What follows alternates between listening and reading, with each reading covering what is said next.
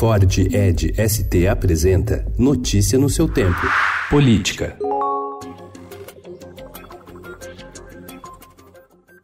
Depois de derrubar a possibilidade de prisão após condenação em segunda instância, o STF pode impor nova derrota à Operação Lava Jato com um julgamento que marca uma espécie de duelo entre Lula e o ex-juiz Sérgio Moro. O ministro da Justiça é acusado pelo ex-presidente de agir com parcialidade ao condená-lo no caso do triplex do Guarujá e depois entrar para a equipe do presidente Jair Bolsonaro. O veredito do Supremo ganha ainda mais relevância, porque se a sentença do triplex for anulada, o petista volta a ficar apto a disputar eleições.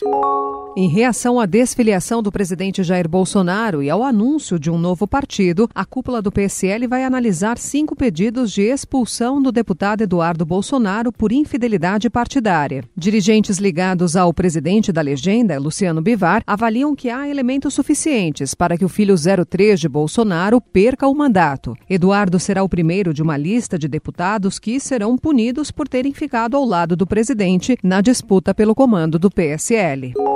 Cotado por Jair Bolsonaro para ser candidato a vice-presidente na eleição de 2018, o deputado federal Luiz Felipe de Orleans e Bragança, do PSL de São Paulo, disse que o presidente reconheceu publicamente anteontem que não o escolheu para a chapa porque o ex-presidente do PSL, Gustavo Bebiano, armou um dossiê contra ele. Entre os boatos estariam fotos do deputado agredindo um mendigo e mantendo relações homossexuais.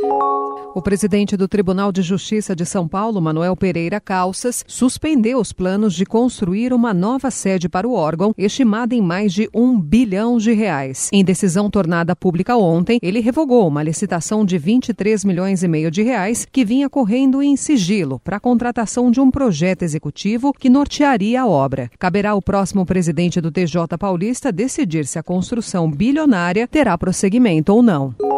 Embora correspondam a mais da metade dos habitantes do país, os brasileiros negros permanecem subrepresentados no legislativo. Em 2018, os pretos e pardos eram 55,9% da população, mas apenas 24,4% dos deputados federais e 28,9% dos estaduais eleitos. Dos vereadores que se elegeram em 2016, 42,1% eram pretos e pardos. Os dados são do estudo Desigualdades Sociais por Cor ou Raça, divulgado pelo IBGE. Parlamentares ouvidos pelo Estadão atribuem a subrepresentação de negros à falta de incentivos. Notícia no seu tempo. É um oferecimento de Ford Edge ST, o SUV que coloca performance na sua rotina até na hora de você se informar.